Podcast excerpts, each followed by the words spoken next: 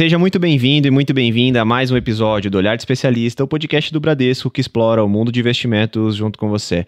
Eu sou o PH e estou aqui com Felipe Bernardo, estreando em 2024 aqui com vocês. Fê, seja muito bem-vindo neste ano e já conta para os nossos ouvintes o que, que a gente vai conversar hoje. Fala, PH, novamente participando por aqui. É sempre um prazer tocar essa conversa junto contigo, ainda mais com temas e com convidados tão relevantes como o que vamos ter aqui hoje, né? Falando nisso, e até já dando ali um spoiler para os nossos ouvintes, uh, hoje nós vamos falar um pouquinho sobre mercado, sobre renda variável, que é um tema que me interessa muito, né? Você sabe muito bem disso, eu sempre gosto de participar quando a gente tem esse tipo de tema. E para participar hoje aqui com a gente, nós trouxemos uma pessoa que tem muita experiência. Tem só 30 anos de mercado, PH. O que, que você só fazia 30, 30 anos. anos atrás? É. É. So, é, é, um tempo que não dá nem pra gente imaginar. Né? Então é muita experiência, muita experiência mesmo. Tem um currículo que é excepcional. Ele passou pelo Garantia, passou pelo Credit Suisse e agora é gestor e fundador da Norte Asset, né, que tem como carro-chefe da casa um fundo long biased. Ele está estreando aqui com a gente e nós estamos muito felizes aqui com a, com a sua participação. O, o, nosso convidado de hoje é o Gustavo Salomão. Seja muito bem-vindo aqui ao Momento Investidor. Dá um oi para os nossos ouvintes, fala um pouquinho para a gente de quem é o Salomão no mercado financeiro. Legal, pessoal. É um prazer, uma honra estar aqui. Primeiramente, né, muito obrigado pelo convite. Né, eu sou né, Gustavo Salomão, como você falou, estou completando agora 30 anos de mercado. Eu comecei no mercado em foi final de janeiro, início de fevereiro de 94, né? Então, quer dizer, é muito tempo, né? Muita. É, realmente passei por bastante coisa, né? Mercados diferentes, né? A década de 90 foi. Teve uma característica de muitas crises, né? Nos países. Depois, anos 2000, teve é, muita coisa também. Desde quebra da Nasdaq, September 11, até a crise né, a Global Financial Crisis lá em 2008 com a quebra dos bancos lá, com a, né, da Bear Stearns, Lehman Brothers e, e toda essa evolução de internet, tecnologia, uh, um pouco da globalização, China tendo um, um, um, peso muito importante a partir dos anos 2000, né, que não tinha né, antes, né? E, e toda a evolução de mercado. É muito interessante, é, é, assim, é uma coisa que eu gosto muito de fazer. Né? É engraçado que, na verdade, eu sou engenheiro, né? Sou formado em engenharia de computação pelo ITA, né? Não pensava antes em trabalhar no mercado financeiro, mas daí fui para o mercado, me identifiquei, Gostei muito e faço isso há 30 anos e, e, e a minha intenção é continuar fazendo por muitos anos ainda. Uma coisa que é legal da trajetória do Salomão, Fê, é que você foi tesoureiro né, de, do, do Credi e você veio para esse mundo de equities. A gente está muito acostumado com o tesoureiro indo mais para essa visão de, de, multimercado. Como que isso é já no, no dia a dia? É, porque na verdade até é diferente, né? Eu virei uhum. tesoureiro, mas eu comecei em equities. Ah, tá né, no garantia. E assim, em todos os bancos, o que, que é inusitado? Realmente é um pouco diferente. Nos bancos você sobe verticalmente, uhum. né, normalmente. Então você entra numa área que seja, seja renda fixa, você sobe dentro de renda fixa, entra em equity, sobe dentro de equity, entra no private, você sobe dentro do private, entra no investment banking.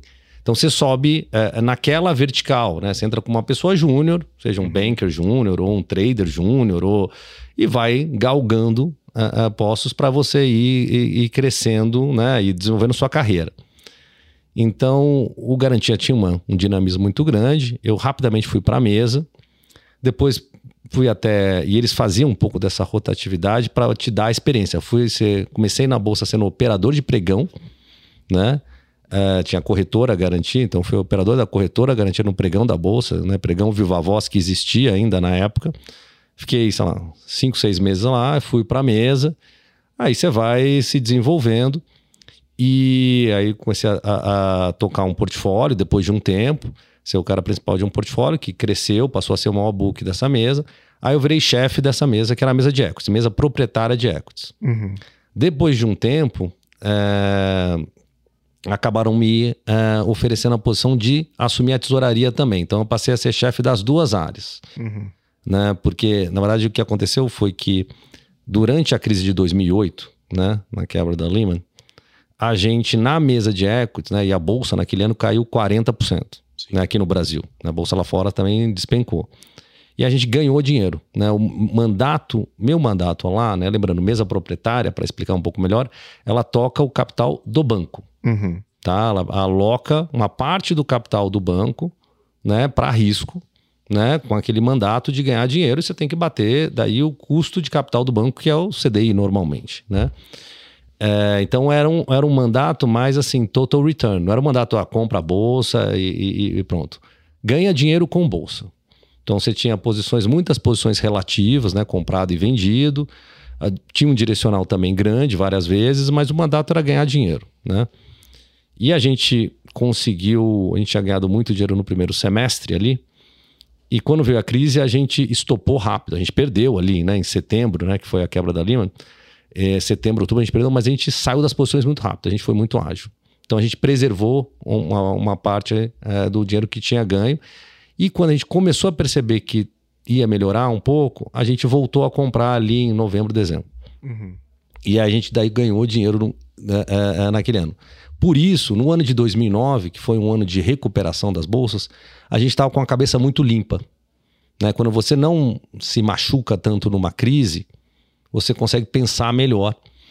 E por isso que é sempre importante ter essa, é, essa visão, né? Isso te dá essa experiência de ter essa proteção de capital, né? Ter a cabeça sempre de se proteger para eventos que às vezes você não sabe de onde vem, né? O risco. Se tivesse um fôlego, né? Um... É, é, você na verdade, é sempre o importante de você carregar redes e proteções é você proteger sua cabeça.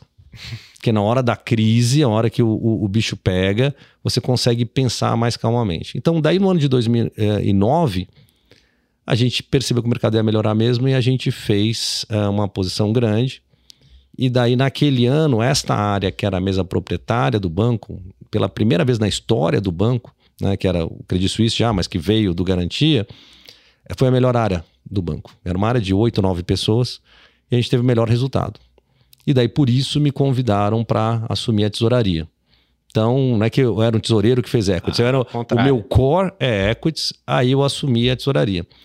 E a parte de tesouraria, na, na, na verdade é o seguinte: quando você está olhando equities, né, você está olhando o micro, né, a diferencial de cada empresa. Mas para olhar isso e, e, e não ser pego no contrapé, é muito importante, quer dizer, faz parte do trabalho você olhar o macro. Né? Obviamente, como é que está a economia, como é que está a taxa de juros, taxa de câmbio, questão fiscal, questão política. Tudo faz parte de um arcabouço, assim, de uma coisa que você tem que olhar é, para você, para te ajudar na tomada de decisão. E então o move de, além de olhar equity, olhar, olhar macro, é um, é um diria que é um, é um movimento mais tranquilo, porque você já olha aquelas coisas. Daí você tem que olhar mais em detalhe, porque daí você vai tomar posição, né? E grande, era o capital do banco, naqueles mercados. Uhum. E tem muita sinergia, né? Então eu passei a ser chefe das duas áreas e funcionou muito bem a parceria das áreas, porque o cara que olha é, é, juros, todo o mercado de juros, inflação, etc., ajudava o pessoal de economia doméstica, né? Tinha um debate mais rico ali é, para tomar decisão de, pô, ah, quero ter posição em construtoras, quero ter posição em papéis que são muito influenciados por juros ou economia doméstica, né? E aí o cara que olhava câmbio, tal, balança comercial, um monte de coisa na parte de tesouraria, ajudava também o pessoal das exportadoras, e, quer dizer, eles se ajudavam. Né? O cara que olhava crédito, né, das empresas mais alavancadas, ajudava também, quer dizer, tinha ajuda do pessoal que olhava o fundamento das empresas também. Então isso funcionou muito bem, né? Sinergia, né? Isso. E, e, só que assim, a sinergia é, é, só acontece se você tem o mesmo chefe. Porque se você tem dois chefes, aí, pô, a reunião de, vamos lá, de carteira, são reuniões diferentes. De, você pode até ouvir o economista do banco, mas na prática você tem pessoas diferentes com visões diferentes. Quando você tem o mesmo chefe, a sinergia acontece. E aconteceu, funcionou muito bem né? E eu fiquei nessa função dupla por quase sete anos. Nossa. Até decidir. Aí eu, eu tomei a decisão de sair do banco, porque é, as regras, né? Principalmente para banco estrangeiro, né? Foram mudando, até por causa da crise de 2008.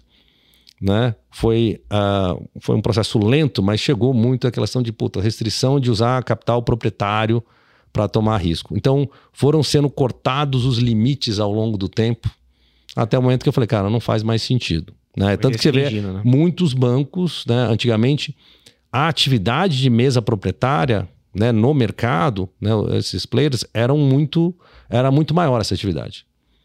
Hoje em dia você tem muita gente que saiu de mesa proprietária e fundou um fundo e está em outros lugares. Você vê que a maioria dos caras que eram tesoureiros acabaram fazendo um fundo macro, que é o que acho que vem aí da sua pergunta. Isso. Acabou que a gente, é, como o meu core é equities, né? E eu posso explicar um pouco mais da estratégia, mas acaba que a estratégia do long bias vai muito em linha com a minha carreira. Tem um core de equities, mas tem uma, a, a, várias estratégias que englobam né, o portfólio de macro, de renda fixa. Então é como se fosse, vamos lá, você tem um multimercado é, macro, que é um fundo que é o, o risco principal é macro, certo? É juros, Sim. câmbio, é crédito. É, a gente seria como se fosse um multimercado de equities, né, de renda variável, que o risco principal é renda variável, mas a gente também atua nos mercados de juros, tanto aqui quanto lá fora, tem posições em moedas, a gente olha a, a, também spreads de crédito, então a gente olha crédito corporativo também, então a gente tenta fazer isso até algumas vezes como proteção, às vezes como uma composição de diversificação de portfólio, né, para poder, vamos lá, navegar melhor em diferentes momentos do mercado. Poxa, legal essa definição que ele trouxe, né? Não, tinha, Não muito, muito interessante, né? E, e, e, entra ali até relativamente com, com parte da conversa que a gente já tinha pensado, do que a gente queria entender, qual que era a ideia. Né? E sempre quando nós estávamos fazendo aqui a pauta, a minha principal dúvida, Salomão, pensando na, na questão de carreira, né? Você é um, é um, cara que durante muito tempo trabalhou em grandes instituições, né? Você já deu uma palhinha pra gente aí do que que deu esse estalo na, na sua cabeça com relação a falar, cara, eu quero ter o meu fundo, eu quero ter a minha asset, eu quero trabalhar para mim. Te queria entender um pouquinho do que fez você ter essa mudança. Foi de fato essa questão das, legis das legislações, da, da, do impeditivo de trabalhar, por exemplo, com, com recursos da mesa proprietária. E falasse um pouquinho para a gente mais também da filosofia da Norte, né? Falasse um pouquinho do time, qual o tamanho, como vocês estão hoje. Uhum. Não, muito boa a sua pergunta. Assim, na prática, você vê que tem muita gente que sai, às vezes, de é, de banco, certo momento, ou monta o fundo ou, ou, ou, quer tocar seu próprio dinheiro, né? Meu movimento inicial, né, foi ir para um escritório, né? Eu, eu, eu fiz um acordo né, na hora de saída com o banco, né, que eu não poderia competir, etc. Eu estava com dinheiro preso no banco, então tinha um, o, o, pagamento lá é diferido. Então fiz uma negociação para não perder isso. Era diretor estatário do banco por muito tempo e fiquei um, um tempo tocando meu dinheiro né? E, e na prática, assim, eu sempre gostei de mercado. E quando você está na mesa proprietária, né, de um banco grande, né? E acho que e o Garantia tinha essa cultura muito meritocrática, né? Que, e, o, e o Credit Suisse no Brasil era a mesma coisa que o Garantia. Né? A gente era pago pelo resultado local. Assim, se o Credit Suisse, Credit Suisse perdesse dinheiro na Europa, na Ásia ou em algum outro lugar, como acabou acontecendo, né? É, é, que é, infelizmente, é, a gente não era afetado. Né? O banco era uma subsidiária independente. Então isso funcionava muito bem. É... Mas assim, quando você está nesse ambiente meritocrático, você consegue atrair muita gente boa, você tem um time muito bom e você tem acesso, né? Você, a gente era um cliente importante, né? Do mercado, das principais corretoras, Uh, então a gente falava com economista, estrategista de diversos lugares, analistas né, de sell side, né, de research, é, de empresas, falava com o pessoal lá fora, falava com o Banco Central, falava com né, reguladores. Então é muito acesso né, à informação. E, e, e à discussão. E isso faz você ter mais convicção, isso te possibilita ter melhores resultados. Quando eu estava tocando meu dinheiro sozinho, né? É, eu estava no escritório, dividindo o escritório com ex-colegas né, de banco, mas cada um tocando seu dinheiro, etc. Cara, você perde todo esse edge, né? Uhum. E quando, vamos lá, se você é um cliente importante, todo mundo quer te atender, quer falar com você. Então, se você é um cara tocando seu dinheiro, você acaba virando, eu falo assim, de um tiozinho. O pessoal te olha como um cara aposentado. Ah, você era um cara legal, tá, mas agora tá meio aposentado, tá tocando o dinheiro dele. E eu fiquei nisso por um tempo e falei: o que, que eu tô construindo aqui? Hum. Né? Assim, e eu me começou a me dar uma.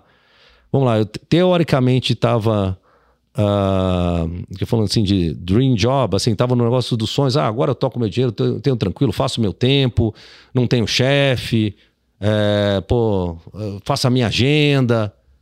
Mas eu falei, pô, isso aqui não vai evoluir. Faltava não, um eu não a mais, consigo, né? é, não consigo escalar isso aqui. E daí eu falei, cara, eu gosto muito disso, quero continuar fazendo isso por muito tempo. Então eu preciso voltar a ter um time bom, competitivo, preciso voltar a ser cliente dos, dos grandes bancos, das corretoras, etc. Preciso ter acesso à informação. Então, a, o caminho é montar um fundo. Né? Porque, de novo, é saber que aquilo é uma coisa que eu gosto. A decisão de montar um fundo, né, isso é muito importante, sim, tem duas coisas, dois requisitos. Um é um comprometimento pessoal seu. Né? Montar seu próprio negócio ainda mais sendo um fundo e que você vai pegar dinheiro dos outros, né? É uma responsabilidade muito grande. Eu falo que é, é só perde para a responsabilidade do médico que cuida da vida dos outros. Agora você cuida do dinheiro dos outros, né? E tem muita gente que o bolso é a parte que mais sensível segundo do coração, corpo. É o segundo é, coração. A gente até o, não, é até mais sensível que o coração. então, uh, por isso é uma adesão de comprometimento pessoal. Uhum. De, por exemplo, você meio que você não tira mais férias, né? Quando eu tiro férias, eu continuo fazendo call com o time, eu continuo acompanhando o mercado, né? Não dá para assim. Tem que estar 100%, né? Não, não dá para estar tá fora. E se der problema, eu tenho que fazer call durante as férias. Aí vai tomar esporro né, da mulher, mas não tem jeito. Assim, você tem que se dedicar. Uhum. E a outra, a outra coisa importante na hora que você vai montar um fundo é saber se, assim, você tem que gostar de gente. Esse era o ponto que eu queria chegar. É, porque o único ativo real de uma gestora são as pessoas que trabalham nela. Né? Você não tem uma fórmula da Coca-Cola, um algoritmo mágico. Não sei que seja um fundo quântico, um algoritmo mágico. Mas, é, se, então, se você não gosta de gente, monta um fundo quant. Né? Eu pego uns caras, faz lá um PHD, faz um, faz um monte de coisa e, e, você não precisa ter tanto contato com as pessoas, porque contato com as massas. Mas assim, um fundo de equities, e mesmo né, multimercado, você depende das pessoas. Né? Então, você tem que ser um bom líder né, de, de gente, né? tem que...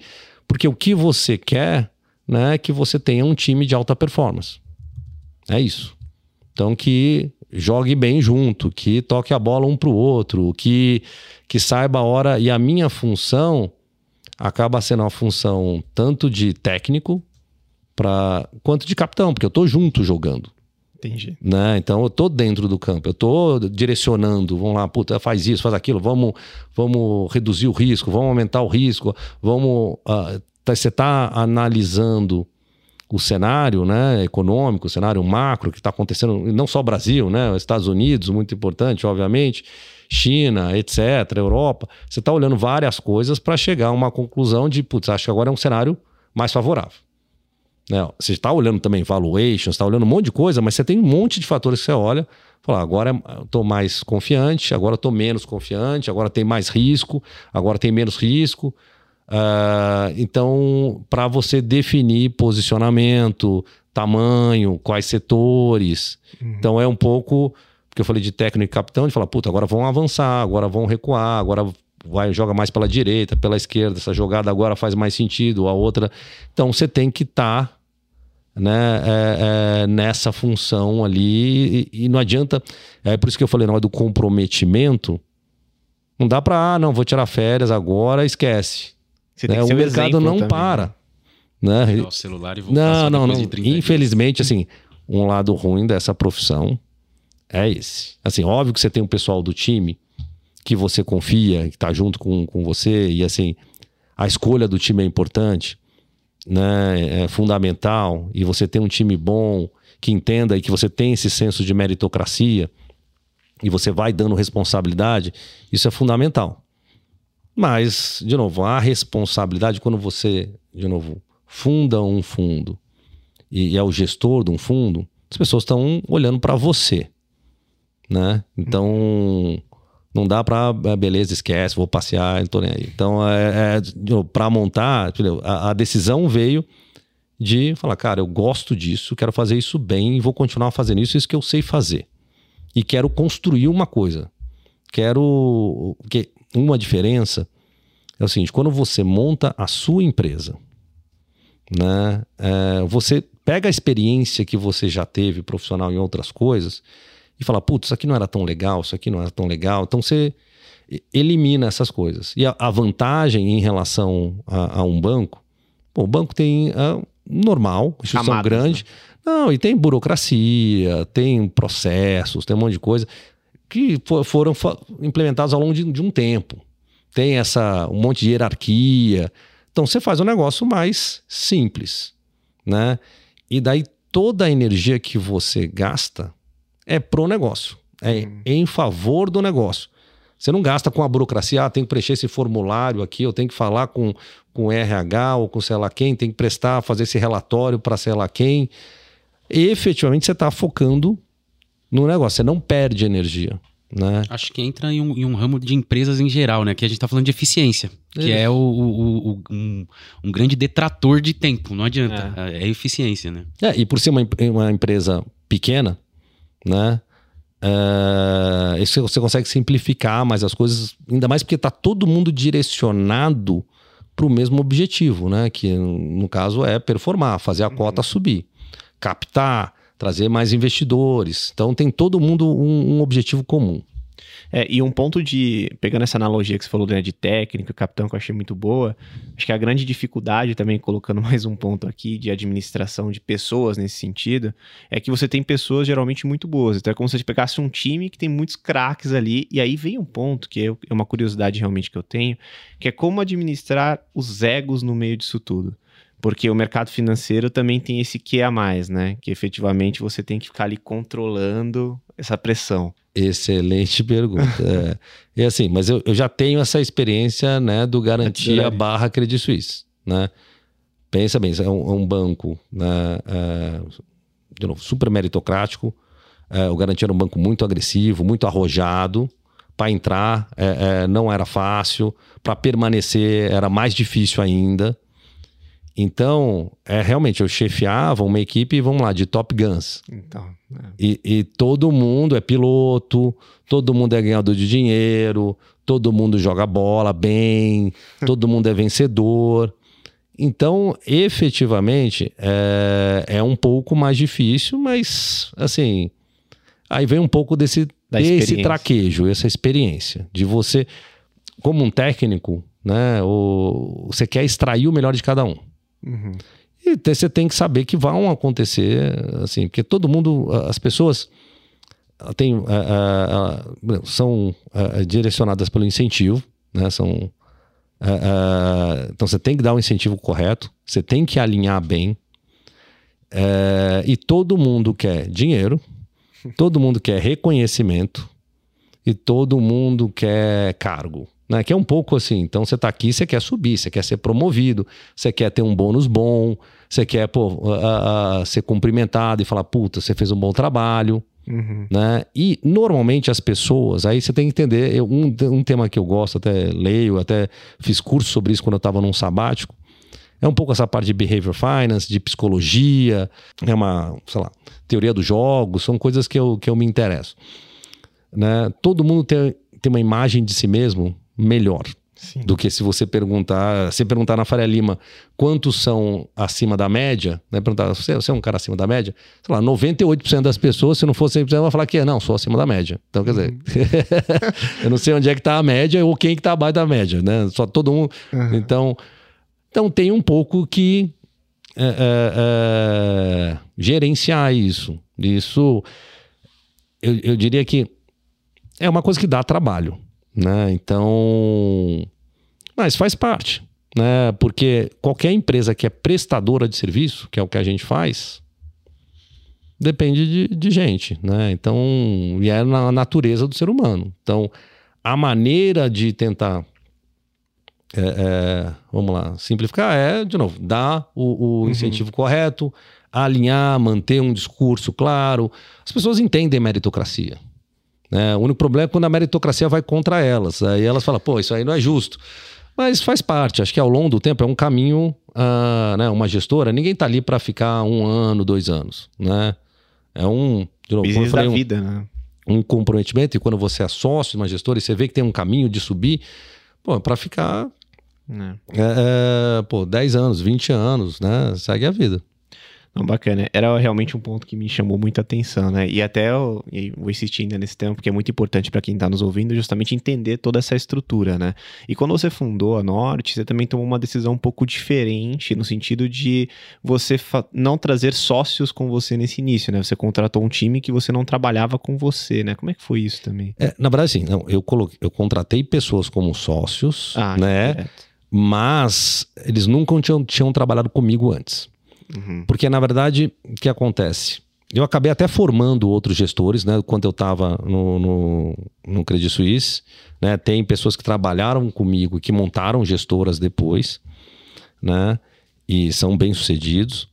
Então, quando eu fui, como eu passei, quando eu saí do Credit Suisse, na verdade, eu passei um tempo fora do Brasil. Eu fiquei em, morei em Nova York por dois anos. Uhum. Aí eu voltei e estava tocando meu dinheiro, né? Estava tocando dinheiro em Nova York, estava tocando dinheiro aqui quando eu resolvi montar, a maioria das pessoas que tinham trabalhado comigo já tinham montado, né, já tinham evoluído, já tinham crescido, já tinham montado gestoras ou estavam super bem posicionados. Então não tinha ninguém é, assim disponível, né? Uhum. E daí foi uma dificuldade formar o time e principalmente porque isso se deu durante a pandemia. Nossa. Né? Então foi a, a pandemia, a, o grande impacto para mim nessa hora que a gente estava formando é porque ela tornou as pessoas mais avessas ao risco. Né? Normal. Uhum. Você pega um ano como 2019, né, que é o ano antes da pandemia, o que aconteceu? Né? O primeiro ano do, do, do Bolsonaro, com o Paulo Guedes, com reforma, mercado andou, mercado andou lá fora, aí você tinha um monte de história de startup, né, é, crescendo de valor, fazendo IPO. Então, o ambiente, né, no final de 19, era um ambiente de muito apetite a risco. Uhum. Né? Aí, quando teve a pandemia, né, que foi março de 20, o mercado caiu pra caramba, e você tem uma incerteza gigante, mudou totalmente. Então, para uma pessoa ali em meados de 20, falar: não, vou sair do meu emprego, que eu tenho um salário, que eu tenho para ir para uma gestora nova, que é um projeto, uhum. né? E tomar esse risco, porque eu, aí, de novo, aí eu tinha que oferecer a sociedade, Sim. né? Porque as pessoas vieram no risco. Né? O salário de uma gestora é uma coisa muito baixa. Você ganha de acordo com a performance do fundo, com a taxa, você coleta de taxa de administração e taxa de performance. Aí a pessoa né, tinha que acreditar no projeto, né? E acreditar em mim, então, aí, nesse caso, quer dizer, obviamente foi muito importante eu ter uma reputação no mercado já, uhum. né? As pessoas vão checar, peraí e tal. Mas teve pessoas que eu convidei que, pô, uh, gostaram bastante do projeto, da ideia, checaram, falaram, pô, legal, né? Aí o cara falou, pô, eu vou falar com a minha esposa. e daí, natural, as mulheres são mais avessas ao risco e estão preocupadas, pô, peraí, a gente tem filho, tem aqui a casa tal. O cara quer, não, quero ir e tal. E teve caras que é, falaram, putz, tô dentro, mas deixa eu checar. e quando foi checar, ele falou, cara, não vai rolar, porque senão vai dar um problema de novo. É. E eu falei, tudo bem. E, e, e, na verdade não tem nenhum problema isso, né? É natural. Normalmente as pessoas, eu, eu como eu, de novo, precisava de pessoas boas. Então ficava também, não era qualquer um. Uhum. Tinha que fazer um cross-check, uma referência tal. E normalmente a pessoa, para sair, para ir para um lugar, um projeto novo, é porque ela está insatisfeita né? Se ela estivesse super feliz no trabalho, não sairia. Mas ela está insatisfeita, vê que é uma oportunidade de mudança de carreira, que pô, é uma coisa que se der certo é muito legal. Eu diria que uma, acho que todas as pessoas que fizeram esse move, né, tiveram essa coragem, né, no nosso caso, estão sendo premiadas porque acabou que a gente, mesmo nesse ambiente né, é muito difícil de mercado dos últimos três anos, né, aliás, hoje, né, que a gente está gravando o podcast, é 29 de janeiro, é, de 24, a gente, a cota 1 da Norte foi 29 de janeiro de 21. Então, exatamente três anos atrás, que foi. A gente começa, né? E muitas gestoras começam no último dia útil né, do mês. 29 de janeiro de 21 foi uma sexta-feira. Então, uh, a gente vai completar 36 meses fechados na quarta, que é dia 31. Mas há três anos atrás, essas pessoas né, iniciais, né, a gente começou a Norte com 14 pessoas. Né? Hoje a gente está com 24 pessoas. Poxa. né? O, o time de gestão saiu de 8 para 14. Então, e assim, a empresa tem ido bem, o fundo cresceu, a gente começou com cento e poucos milhões de reais, a gente está por volta de um bi e meio de reais, está com não só com a estratégia longa, long que é o carro-chefe, mas com a estratégia long only, e todos os fundos estão batendo os benchmarks, então está sendo uma experiência muito legal. Mas é, de novo, todo dia é um dia novo, né? E tem que correr atrás. Não, excelente. É, e é interessante essa data emblemática, até pelo resultado, né? O fundo acumula aí, o cargo-chefe, o long bias, acumula um resultado excepcional em todo esse período, batendo o Ibovespa, que eu diria que não é o melhor benchmark, mas todo mundo acaba olhando, né? Uhum, E batendo, obviamente, o, o yield do IMAB em cima do IPCA. E falando já um pouquinho de estratégia, queria trazer um pouco de como é que funciona, então, o Norte Long Bias, como é feita a gestão. Você já deu uma palhinha nisso quando você falou Uhum. ali, né? Que você trabalhava mais com a visão de total return, enfim. Como que isso é feito hoje lá? É, bom, Total Return era lá na mesa proprietária, Uhum. né? O, o, o eu acho assim, quando a gente, a gente escolheu esse produto pela maior flexibilidade dele, né? De poder atuar em vários mercados, sendo o core, né? A parte de equities, né? Mas as pessoas, como você falou, olham muito para a bolsa. Então, é, diferente de um fundo macro, pô, vamos imaginar, pega os meses de novembro e dezembro do ano passado, né? Novembro, a bolsa subiu. Novembro e dezembro, a bolsa subiu 17%, mais ou menos. Basicamente o que puxou, É, né? é, O- 17 e 18% em dois meses. Se você não tem. Se você é um fundo long bias, as pessoas esperam que você tenha né, uma correlação a- a- alta com a bolsa. E, putz, pior coisa para o fundo de bolsa é a bolsa andar e você não ter bolsa. Né? Então, um fundo que tem essa expectativa.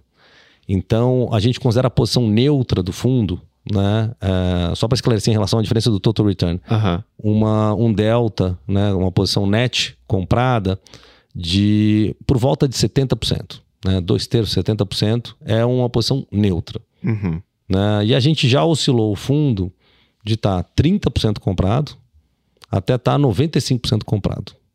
Né? Então, quando a gente está muito mais otimista, a gente vai crescendo o delta, ou quando a gente está mais pessimista, mais cauteloso, a gente vai baixando o delta. Né? Mas é diferente, exemplo, um fundo multimercado pode estar zerado em bolsa Uhum. né? É, então a gente é, é, faz dessa forma. Agora, como é que a gente pensa a estratégia? Primeira coisa, né, como eu comentei, sim, por incrível que pareça, assim, mesmo para o Fundecos, a coisa, na nossa visão mais importante é o cenário macro, né? Uhum. Porque o cenário macro é que dita, né? Assim, você tem que ver para onde que o vento está soprando, né? E, e para direcionar sua vela. né? Até por isso o nome norte é um pouco, né? As gestoras são como veleiros de competição. Uhum. Entendeu? Então, você está navegando no mar, você, precisa, pô, você tem que ir para frente e você direciona. Você vê a meteorologia, você vê o, o, o tempo, o que está acontecendo, as condições, para direcionar ah, o barco. né? Então, é um pouco assim. Então, a parte macro é a mais importante. Né? Tanto que você vê, todos esses eventos que aconteceram né, vieram de algo macro. A pandemia é algo macro. Um ambiente de juro baixo, com inflação baixa, é algo macro. Né, que po- possibilita você, na época lá, antes da pandemia, investir em empresas de eh, que chama de long duration, ou de, ou de muito crescimento, mas que você vai ver o resultado mais para frente. Né, que eram as empresas, principalmente de tecnologia, se beneficiaram disso. Então, isso tudo são fatores macro. Então, você tem que identificar o seu cenário macro. Então, a gente tem. Eh, eu eu tenho o, o Egídio Freitas, que é o meu braço direito nessa parte macro, ele toca essa parte, a gente discute mesmo, a gente tem, obviamente, todo mundo discute junto Uhum. né? Tem o André lá com ele ajudando, mas é, a gente discute muito para ter cenário, ó, o que, que vai acontecer com juros aqui, o que, que vai acontecer com juros lá fora, né? E a gente vê, né? Só ver, o mercado, quando sai um número americano, seja de payroll, seja de inflação, como isso afeta o mercado, e foi por isso que o mercado andou em novembro e dezembro. Então, principal coisa é ter uma leitura macro. A partir do momento que você tem uma leitura macro, né, você, você vai e fala qu- quais, assim, a gente tem um time, né, equities demanda muita gente. Você tem muitas empresas, então você divide o time em setores, né? Então esse cara vai cobrir economia doméstica. Então ele olha varejo, né, consumo discricionário, eh, eh, consumo mais staple, olha home builders, olha shopping e olha vários setores, né? Que eh, efetivamente vai mais ligados à economia doméstica, e, né? Quem faz isso é o Rafael Furlan lá com, com o Luiz Tófano e fazem super bem. Aí você pega o setor de commodities, Uhum. né? É um outro setor, né? Totalmente diferente, que é muito mais aí é muito fator externo, né? De demanda por minério de ferro, celulose, petróleo. Então você tem que olhar, aí se comporta, né? Não é- não é uma coisa específica de Brasil. Aí você tem as empresas que você escolhe, que tem melhor execução ou não, mas você olha é, é, é, esse micro do petróleo de uma coisa mais global. Aí China tem um impacto muito grande, mas quer dizer, a economia mundial tem um impacto muito grande, né? Quem olha é o Lucas é, com o Otávio, né? Aí você vai para tem um outro setor que é, é, setor mais utilities, né? os setores regulados. Que aí você olha empresas de energia elétrica, telefonia, saneamento. Aí é- tem muito efeito de regulação aqui local, renovação de, de licença. Aí você tem muitas coisas, muitos eventos acontecendo, muito específicos de cada empresa. Né? Aí a gente olha junto com o setor de transportation ali. Então, quem olha isso, né, é o Diego e o Jean, né? Ah, então, você, meu ponto é, você vai precisar de especialistas em Indeterminado. cada coisa. Aí, pô, pega o setor financeiro, né? Um setor que tem né, os bancos, as seguradoras, as empresas de pagamentos, né? A própria bolsa. Aí você pega setor de saúde, educação. Então você tem, você compartimenta tudo. Então você precisa de muita gente, né? Então você tá lá, tô com o Marcelo e o Elber nesse setor. E o, o grande ponto é, aí você precisa desse time pra gente, depois que fez o macro, falar, cara, quais as empresas? Eles estão mapeando todas as empresas, né? E qual a empresa nesse cenário, né? Putz, que, que vai se dar bem? Né? Ah, o juros está baixando. Né? Quais são os setores que são impactados por juros? Né? E quanto que a gente acha que vai baixar os juros? Né? E tem a curva de juros vai mudando, tem momentos de estresse que a curva de juros é, é, precifica uma coisa, depois melhora, precifica outra coisa. E qual que é a nossa expectativa em relação ao que está precificado? Quais empresas que vão se da- dar melhor nesse cenário? E assim vai, e a gente vai montando o portfólio né? E daí qual que é a nossa visão geral? Mais otimista, mais pessimista? Qual que é o delta que a gente vai ficar? Qual a proteção que a gente vai usar? Que a gente, como eu falei lá no início, né, as crises, né, uma coisa são os riscos que você está vendo. O que você precisa se proteger, muitas vezes, são de coisas que você não está vendo. Então você tem que comprar essas proteções de mercado, né? E meio que você pagar um seguro, né? E às vezes o que a gente faz para não gastar tanto dinheiro, a gente financia essa compra de proteção, que é put de índice, put de mercado lá fora, é, é, abrindo mão um pouco de upside. Então você vende também é, calls no mercado fora do dinheiro para financiar um pouco essa proteção, mas é sempre importante você seguir com a pro- proteção. É como eu comparo sempre com a blindagem do carro. né? Você está aqui, você comprou um carro bacana, você tem condição de blindar, você tem, você tem um receio em relação à segurança, você fala, resolvi blindar o carro. Vou seguir com o carro. Não tem um mês que você fala, eu vou desblindar. Porque esses três meses agora vão ser mais tranquilos. Você segue com a blindagem. Né? De novo, é por um risco que você não sabe de onde vem. Você não está vendo o risco ali na sua frente Uhum. né? Você só protegeu aquilo que vai que. Então, a gente tenta fazer isso com o portfólio também para evitar um drawdown muito significativo e para principalmente proteger a- a nossa cabeça, para você na hora da crise falar, cara, o que eu devo fazer aqui? Calma, vamos analisar tal, qual tamanho. Ah, vou ajustar um pouco o tamanho, mas né, você não se machucou tanto. É, e, e voltando um pouquinho, né, aproveitando essa questão da crise que você comentou bastante, quando você estava comentando sobre o início da Norte, comentou sobre a dificuldade que era, por exemplo, a de atrair talentos Uhum. por conta da segurança e tudo mais. E, e eu me lembro que ali no início da pandemia, e hoje aproveitando aqui a questão novamente do aniversário da Norte, né, eh, nós estávamos passando por uma volatilidade muito grande. Era muito grande mesmo. Então, junto com essa dificuldade de atrair os profissionais, eu queria entender um pouquinho como funcionava essa questão da gestão e como estavam as posições nesse período de muita volatilidade que a gente acabou passando. Não, mas no início da pandemia, que foi março de 20, não tinha norte ainda, a gente estava formando, Tava não tinha um formando. portfólio. Uhum. Né? A gente, como eu falei, a primeira cota foi em 21. Pegou a Teve segunda ainda- onda, né? ali. É, exatamente. Ah, foi engraçado. O que que foi? Qual uma, uma outra dificuldade que é também relevante, né? Essa questão do home office ou não tá todo mundo, porque, como eu falei, né, desde a época do banco, é muito esse diálogo entre as pessoas, né? Esse debate, né? É muito importante. Você daí cria convicção em cima de uma coisa e outra. E, pô, o mercado tá mexendo, né? Então você precisa ter um debate ali constante do que está acontecendo. Continuou com volatilidade, sim, mas não foi aquela volatilidade de março de 20, abril de 20, maio de 20, que ali foi muito severa. Uhum. Né? E isso ali foi realmente um teste muito grande para quem estava com no fundo e pô, de repente você tem que você tá na vida ali, você tem que ir para casa, ou então tem um time pequeno que vai ficar indo né, de máscara o tempo todo. Acabou que, de novo, eu sou um cara mais old school, né, velha guarda eu não nunca gostei do home office, sempre gostava de estar na mesa, então eu ia, né? Os traders iam, né? A maioria dos analistas não ia. Então a gente ficava ligado, né? É, é, direto, né? Via Teams, via colocou até, colocamos até um speaker para daí todo mundo se ouvir o tempo todo. Mas pô, o cara tá em home office, acontece alguma coisa, pô, de repente o cara foi no banheiro, de repente a mulher do cara pediu para ele fazer uma compra, o cara saiu, tá ligado, mas não tá lá. Então é diferente né, de você estar tá focado ali o tempo 100%. todo.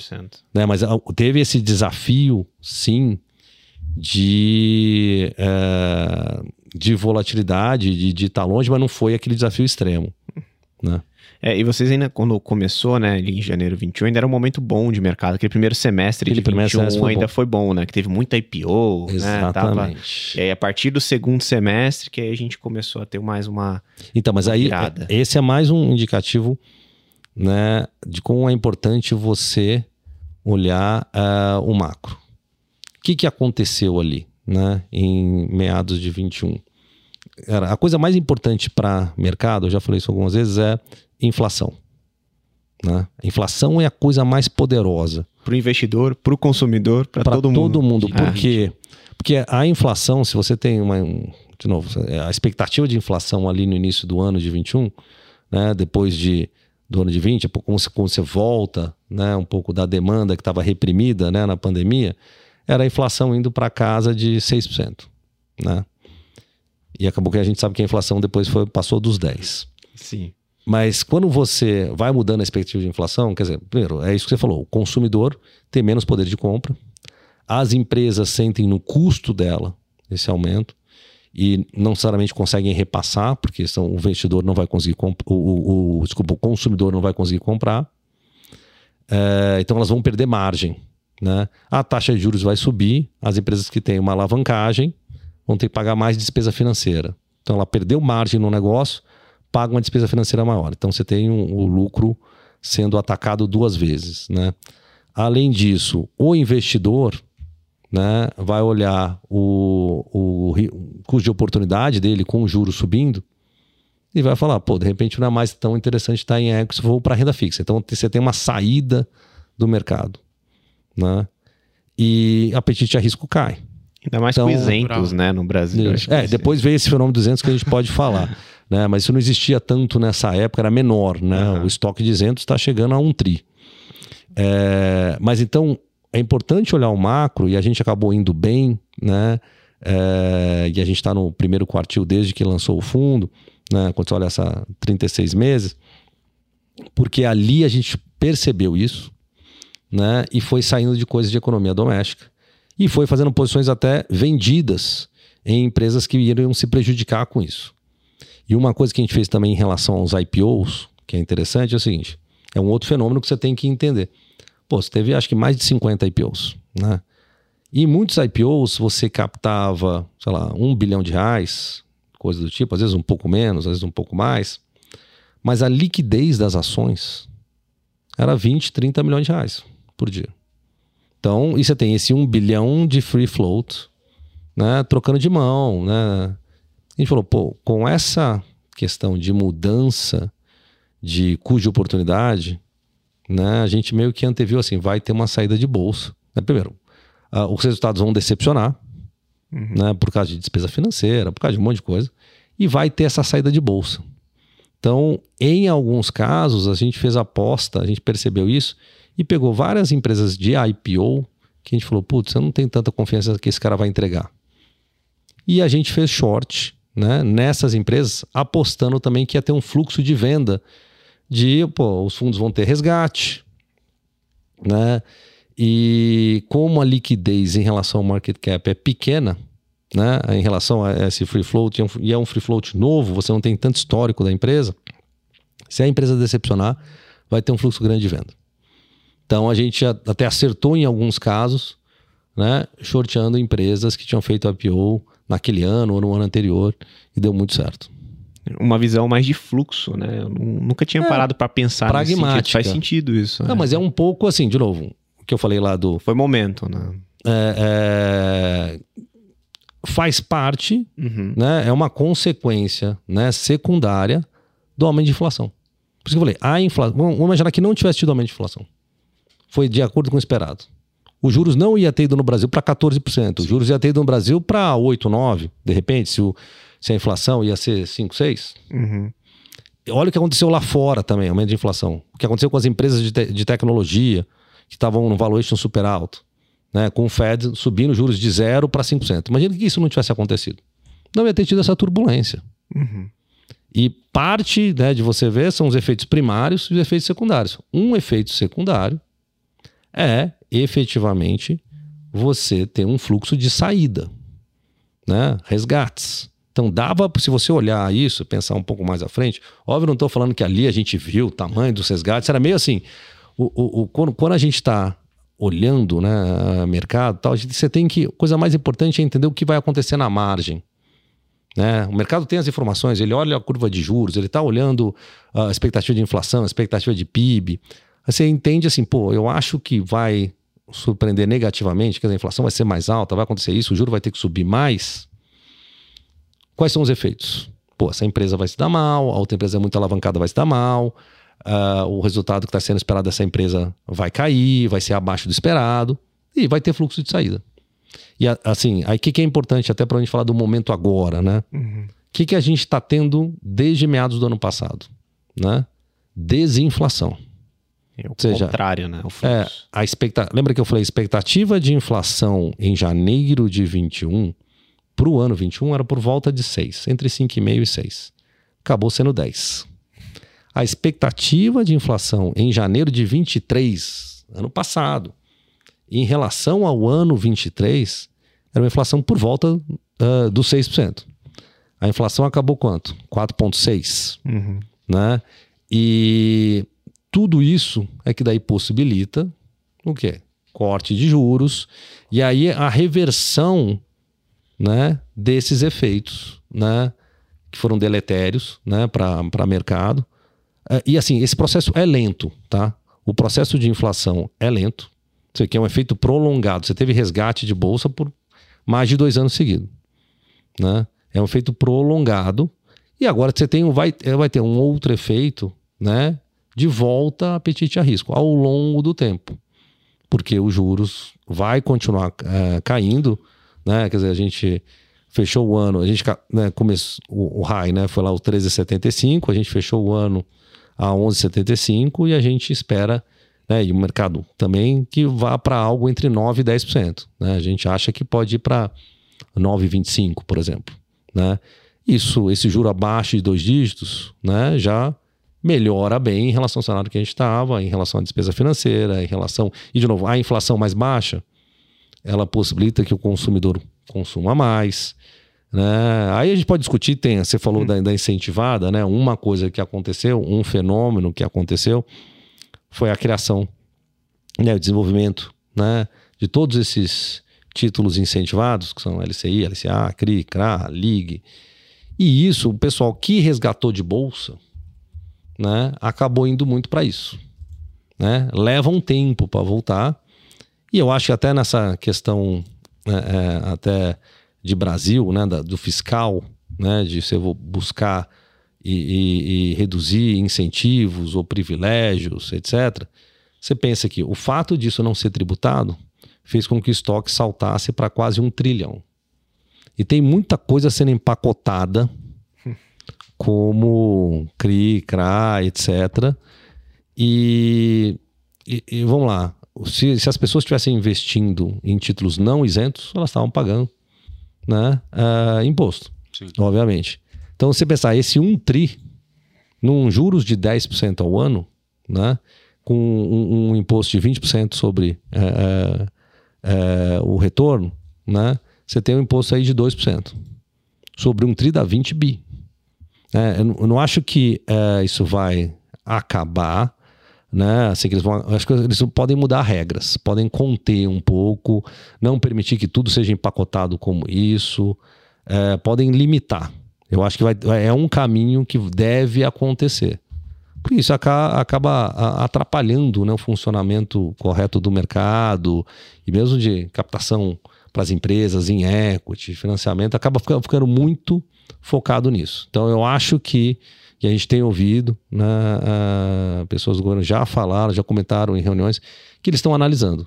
Eu acho que vai vir alguma mudança de regra aí para fazer. Porque, de novo, se esse negócio cresceu para um tri, até onde vai? Né? Não sei que parou num tri. Exatamente. Né? Então, se isso vai drenando recursos, né?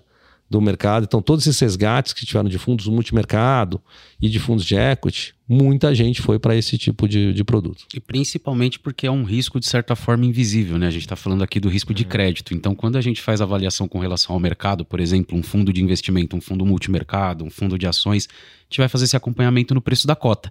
Então, é inevitável, eu estou vendo aquilo chacoalhar para cima e para baixo a todo momento, ele me dá uma falsa sensação de segurança quando eu penso em um título desse.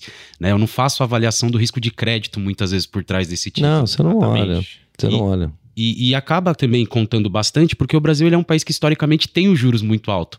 Né? Então eu tô, eu tô tirando a oportunidade, por exemplo, do mercado e estou direcionando esse capital de forma simples para um título do qual eu acredito que eu não tenho risco, mas eu tenho um risco muito grande por trás, muitas vezes, desse título. Né? Então, então quando você olha, olha a situação de cenário que a gente está agora a gente está nesse processo de desinflação com juros baixando. A gente tem esse produto é, incentivado que drenou recursos né, é, da bolsa, de mercado como um todo. E a gente está com a posição dos portfólios em bolsa históricas nas mínimas. Está né, tá abaixo de 10%. É, não tenho o número exato, mas já me falaram que está 7, que está 8, mas está abaixo de 10%. Em julho de 21, né, quando o mercado começou a, assim, começou a piorar, estava em 16%. Nossa. Então, na prática, você vê, assim, dos fundos de bolsa, saíram mais de 120 bilhões. Dos fundos multimercado, número maior ainda porque eles são maiores, né? É, acho que, de novo, o que importa é o que acontece na margem, né? Que eu falei, a gente está vendo essa desinflação, está vendo que, vamos lá, em termos de economia, surpreendeu positivamente nos últimos três anos, né? Tanto aqui quanto lá fora. Né? Tinha um monte de gente esperando recessão nos Estados Unidos severa, tinha uma preocupação muito grande. Não aconteceu. A gente não acha que vai acontecer. A gente tem um cenário de soft landing, que é importante, né? Para também, de novo, nesse seu arcabouço que a gente está olhando tudo macro, é, é, ter essa visão. E a gente vê o quê? As está ocorrendo desinflação aqui e lá fora sem ter um colapso na economia. Uhum. Isso é um cenário positivo para ativos de risco. E a gente está, de novo, com ativos de risco aqui nas mínimas nas carteiras. Então eu acho que tem um processo na margem de voltar a ter mais apetite de risco, que está contratado e vai continuar, assim, vai, vai ocorrer, esse fluxo virá. Assim como aquela vez lá dos IPOs, que eu falei, a gente anteviu que ia ter um fluxo de saída, e a gente falou quais são os caras que vão se prejudicar mais com isso, né? Eu acho que vai ter um fluxo de entrada, só que eu acho que é lento. Uhum. Tá? Porque, de novo, essa sensação da, da, da segurança que dá uma coisa, ela. E, e, assim, não é que a volatilidade do mercado vai parar, que o mercado só vai subir, não é isso, tem um monte Sim. de fatores. Mas acho que com o tempo, né? A gente sempre tenta pensar. É, de novo, eu acho que é muito difícil falar que que vai, como é que eu vou estar daqui a três anos. É, que exatamente, volta no início da Norte. Uhum. Vou tentar planejar, pensar como é que vai ser o mercado 21, 22, 23. Uhum. Sem chance. Sem como. Sem chance. então a gente tem que tentar o nosso. que a gente consegue ver, né? E pensar, ó, tem isso para acontecer, aquilo acontecer, é tipo uns seis meses.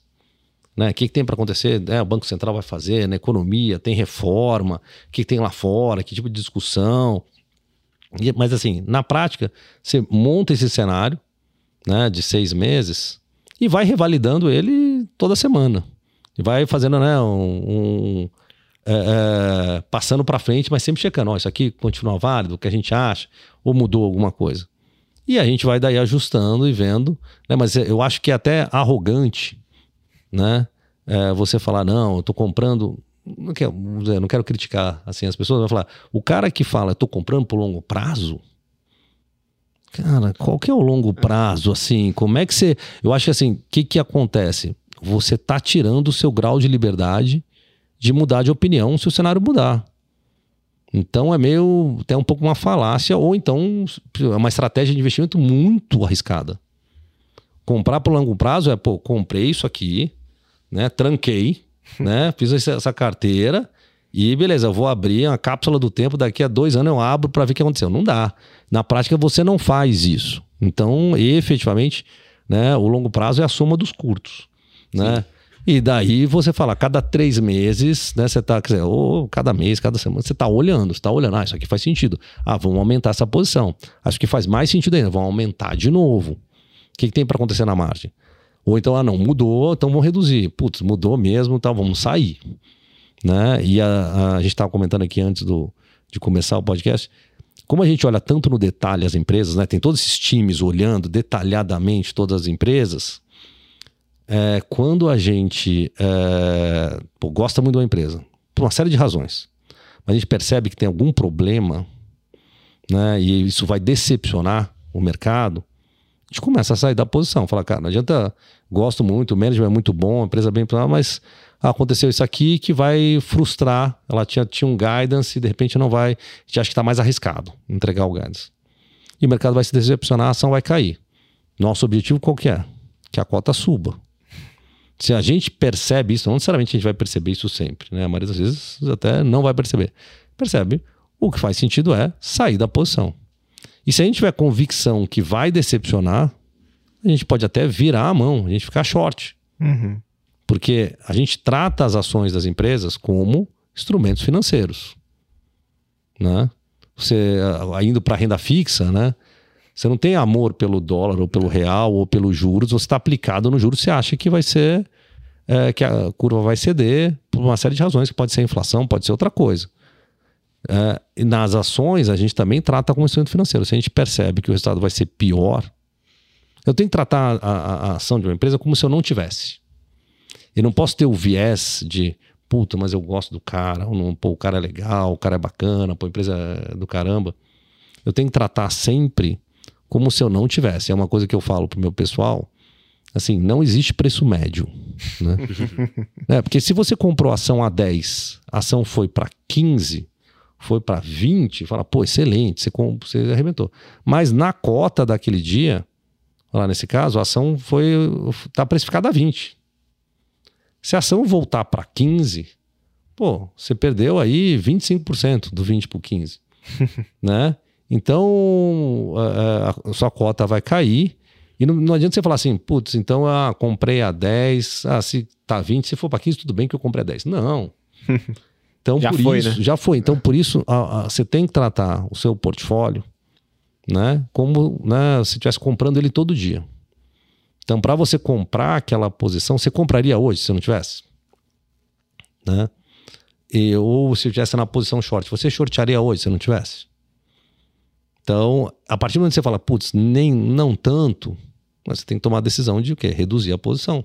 Uhum. Seja comprada, seja vendida, zerar. De novo, o teu objetivo é fazer a cota subir. Você tem que estar, tá, de novo, avaliando esse cenário o tempo todo é, é, tentando tirar esse viés, né? De o amor por uma empresa que, ou outra. Que eu acho que é o mais difícil, né? É. São negócios, são negócios, mas na, na, depois da vírgula acaba ficando bem, bem complicado, né? E muitas das vezes quando nós olhamos, principalmente para fundos de ações, é o que acaba às vezes prejudicando, né, a performance do fundo. Porque eu acho assim, é, é, tem um lado disso aí é o seguinte: o cara que só fez equities a vida inteira, né? pensa assim, você faz equities no Brasil nossa. que é o que você falou, taxa de juros historicamente alta. Cara, você tem que acreditar no amor. Né? né? Você tem que ser um cara otimista. Sim. Você acreditar na construção né, daquele resultado ao longo do tempo, etc.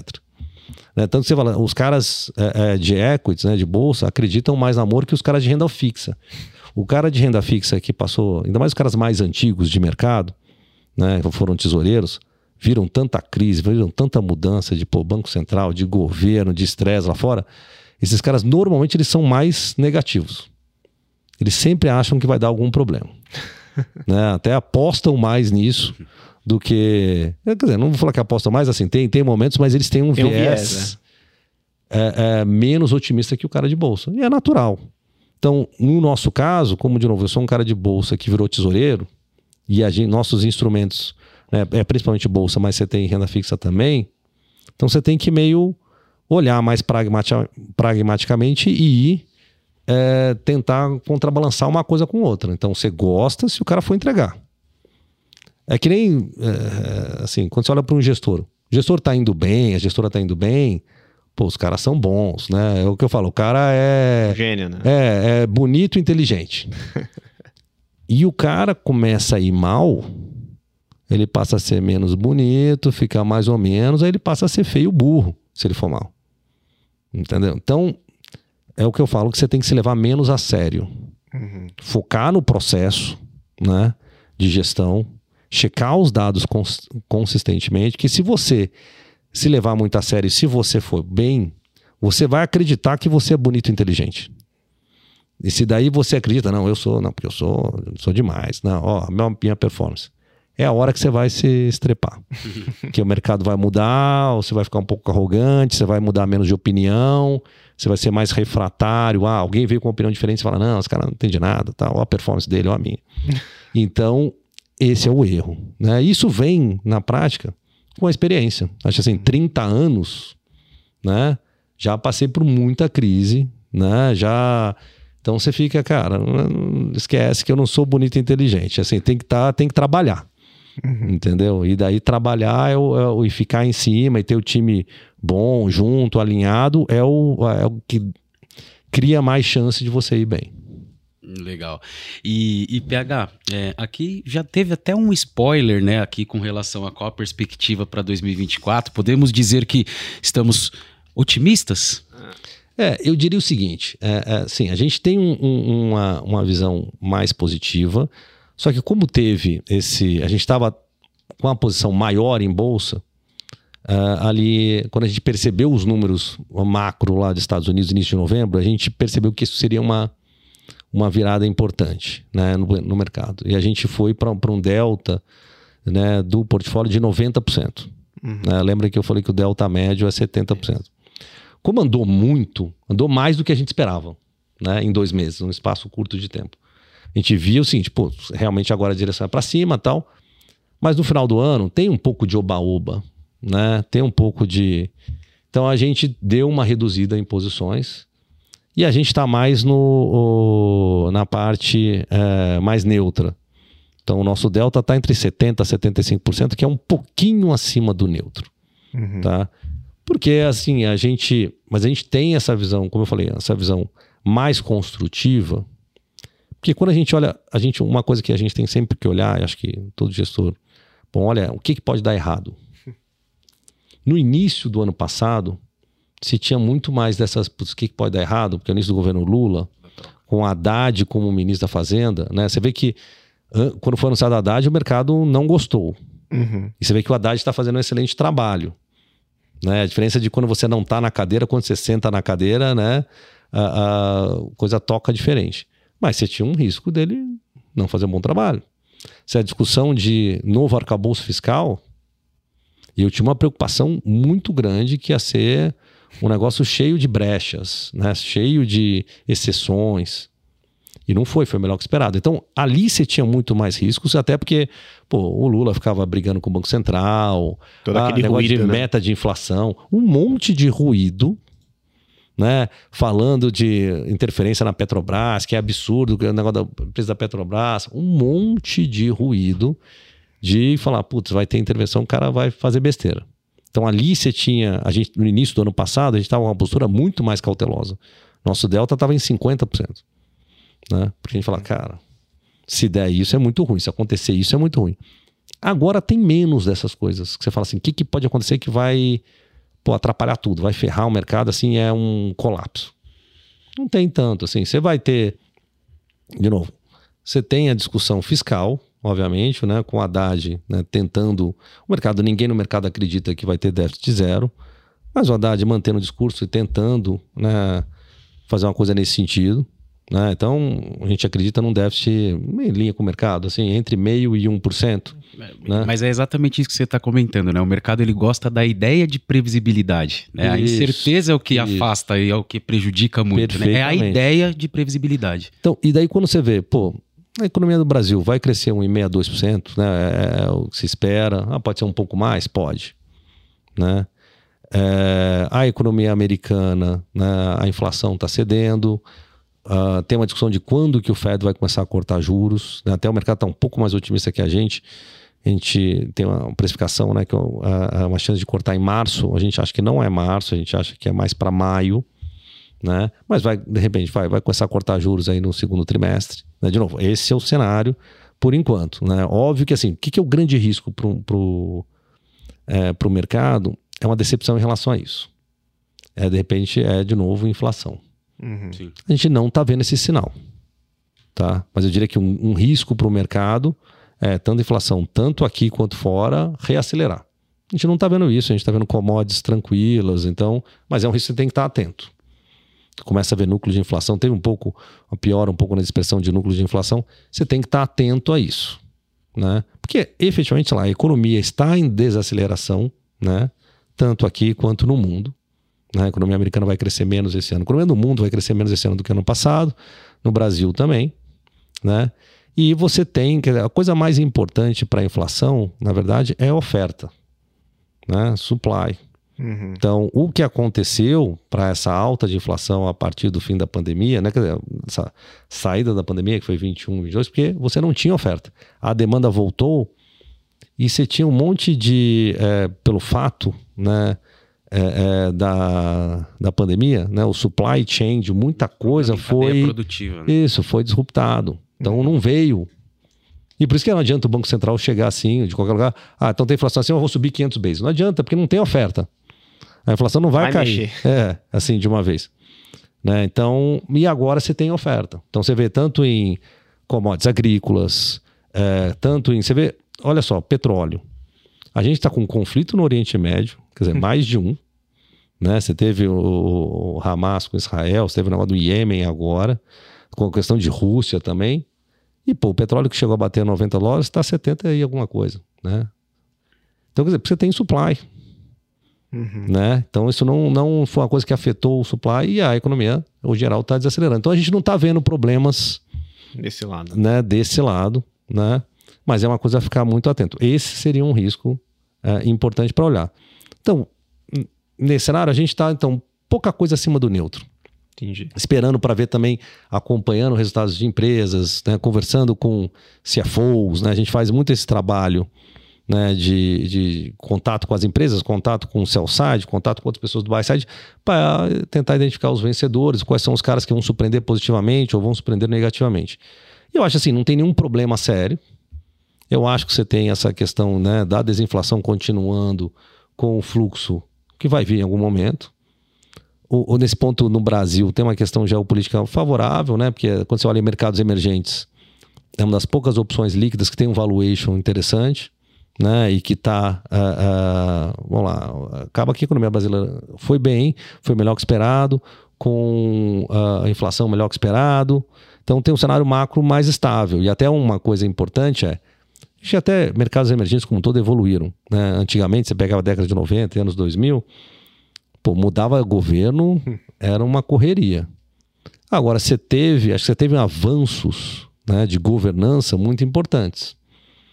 Você mudou o governo, e não é que você teve ah, uma mudança de regra absurda. Você, É um cavalo Obviamente, de pau, né? é, politicamente você critica o adversário, você fala, vou mudar alguma coisa, você muda até o nome do programa, mas assim, no final é meio parecido, né? E, e você segue uma. Né, há, um entendimento maior né, da, da- do que, que é melhor, assim, né, em termos de regras para a economia. E agora, eu queria, ainda pegando o sentimento, né? Um sentimento mais otimista, eu queria falar de carteira, né? Quem tá Uhum. ouvindo a gente sempre gosta dessa parte, saber um pouco de como é que tá as posições hoje do fundo. Sim, sim. A gente, de novo, uh, você tem nessa parte macro essa questão da queda de juros, né? Então a gente olha aqui no Brasil com a economia indo oh, desacelerando em relação ao ano passado, que ano passado acabou crescendo 3, a gente acha que vai crescer. O agro puxou muito ano passado, né? Oi? É, o, agro, o agro puxou, puxou muito. muito. É. Mas então, a gente acha que esse, esse, ano o agro puxa para baixo, mas setor de serviços melhora. Porque uh, ano passado teve um efeito uh, importante no início do ano, que foi o negócio da Americanas. E depois, logo na sequência, da Light. Uhum. Isso fez o quê? Spread de crédito abrir bastante. Né? Já num juro muito alto e você tinha essa incerteza de mudança de governo, que a gente falava com as empresas, qual empresa estava investindo, contratando? Tava um monte de gente olhando o orçamento, revisando né, o orçamento para baixo, talvez tenha que cortar aqui, porque tem uma, essa incerteza. Agora, esse ano, né, assim, o pico de inadimplência foi no terceiro trimestre. Né, aí o quarto trimestre a inadimplência já mais baixa, apetite dos bancos que a gente fala na concessão de crédito aumentou. Então, acho que você vai ter um pouco esse, é, esse fator positivo né, de setores que dependem de crédito. Né? É, então, tem esse lado que faz um contrabalanço. Né? Então, mas assim, indo para a carteira, olhando primeiro para juros, a gente pegou quais são os setores que beneficiam. Então, você tem uma parte de setor regulado, né, e que tem uma, tem um efeito, uma coisa micro que está acontecendo numa empresa especificamente, que é a nossa maior posição, que é a Sabesp. Uhum. Né? É uma posição grande nossa já faz um bom tempo, hoje em dia é a maior posição do fundo, que é esse processo de privatização, né? de, na verdade, de desestatização. Semelhante aconteceu com a Eletrobras né? há, há alguns anos, há dois anos atrás. E tem um fator importante, que é o seguinte. É, a Sabesp ela tem uma questão regulatória que a gente vê, a gente teve toda a indicação que vai ser mudada. Hum. Ela não é, assim, é uma empresa estatal de muito tempo, ela não tinha incentivo em ser mais eficiente. Não melhorava a situação dela, porque uh, na regulação você compara ela com um benchmark. Só que o benchmark, o, o benchmark dela era ela mesma, que não tinha outra empresa. Então, se ela melhorar, o benchmark melhora e ela não, não, não tem um ganho. Então, quando você olha custos da Sabesp, um monte de, de medidas de, de, eficiência. São muito piores, mas assim, muito piores que empresas privadas. Muito. Sabe, custo para o funcionário, custo de manutenção. E uma coisa importante de um setor regulado, até para você incentivar o investimento, né? É se você for mais eficiente, né, que algum, você é premiado. Então, se ele tiver um custo mais baixo, você consegue ter esse ganho. Então, a, a gente vê, e a gente, é, várias dessas mudanças estão sendo feitas. Até, por exemplo, se você não pagasse a conta da Sabesp, não cortavam a, a Sabesp. Hum, né? Não cortava água. Não, não cortava água. Era uma coisa. Todo esse processo normal de uma empresa que presta serviço era mal feito. Uhum. Então, a gente acha que vai ter, a gente teve indicação, vai ter mudança de regulação que precisa ter para atrair investimentos, para o cara falar, cara, eu vou botar um caminhão de dinheiro aqui. E, e tem um outro lado é o seguinte, né? É, é, quando você pega todos os serviços públicos, né? Saneamento, né? É em termos de a, a, quanto percentual dos lares que são atendidos e que tem tratamento de água e esgoto, né? É o pior em relação a pô, telefonia. É tá? Quanto, a, a, qual o percentual das pessoas né, de lares que tem? Né? Da internet, etc. Na parte de saneamento é, é pior. Né? Então você tem muito capex a ser feito, um setor com uma regulação melhor, isso vai atrair bastante investimento. E ela negocia né, num valuation né, que a gente olha é, é, com desconto em relação à base de ativos, base de ativos regulatórios. E quando você olha empresas privadas, né, você teve é, é, leilões né, de venda de empresas privadas de saneamento, você é uma vez e meia a base de ativos. Então a, a Sabesp agora, não sei, o último preço é 76 reais, né, tô uhum. uh, chutando aqui, a, a, base de ativos dela, uma vez a base de ativos, é ela a 90 reais. Nossa. Então a gente vê, e isso vai acontecer é, entre, de novo, até o segundo trimestre. Eu acho que é, esse leilão vai sair, vai atrair investidores né, estratégicos, algo no valor entre 85 e 90 reais. Eu acho que até vai ter uma questão de não poder precificar muito abaixo do 90 reais. E eu acho que vai sair. Então é a nossa maior posição porque tem um evento acontecendo. Além disso, setor elétrico, quer dizer, setor de utilities, a gente gosta das empresas que foram desestatizadas. A gente tem Eletrobras, a gente tem Copel, né? E a gente tem distribuidoras que quer dizer, a gente tem uma distribuidora que é se beneficia de, pô, teve um calor mais alto, usou, uh, uh, teve muito consumo de energia e é bem tocada, que é a Energisa, né? Aí você vai, de novo, a gente vai vendo, vai indo para setores, né? Ainda em, em, em, setores que dependem de juros, a gente tem tanto construtoras quanto shoppings, né? E a gente gosta muito né, do Iguatemi, né, no shopping. Né? A gente também gosta é, da Aliança, quer dizer, mudou de nome, né? Agora é Alus. Uh, no setor de construção civil, a gente gosta mais do, do, da baixa renda, né? As empresas. Mas não, a gente gosta tanto de média e baixa renda, né? Média alta e baixa, só que assim, é muito importante no setor de construção a execução. Hum. Esse é um setor que o micro faz muita diferença. Né? E, não, e a gente gosta de Cirela, né? na média alta, cure direcional na baixa renda. A baixa renda que tem os incentivos todos de Minha Casa Minha Vida, etc., das faixas. Então a gente gosta desses, dessas empresas, né? E, de novo, aí pegamos é, setores que dependem de juros aí principalmente, falamos de né, então, shoppings, de construtoras, de setores de utilities. Tem também um pouco de é, locação de veículos, né? a gente gosta da Localiza. Ela até caiu recentemente. É a queridinha, né? Daí. É, na verdade é o seguinte, você tem listado Localiza e Movida. A melhor execução é a da Localiza. Uhum. Né? Mas, é, assim, e é uma empresa que o resultado, assim, 1% de taxa de juros muda muito o resultado. Sim. Então a gente acha ela vai crescer lucro bastante, né? Do uhum. ano passado para esse ano, para ano que vem. Então Entendi. tem um crescimento de, de lucro assim expressivo. E o que a gente acha que vai acontecer, de novo, quando a gente olha valuation de empresas, uma coisa importante.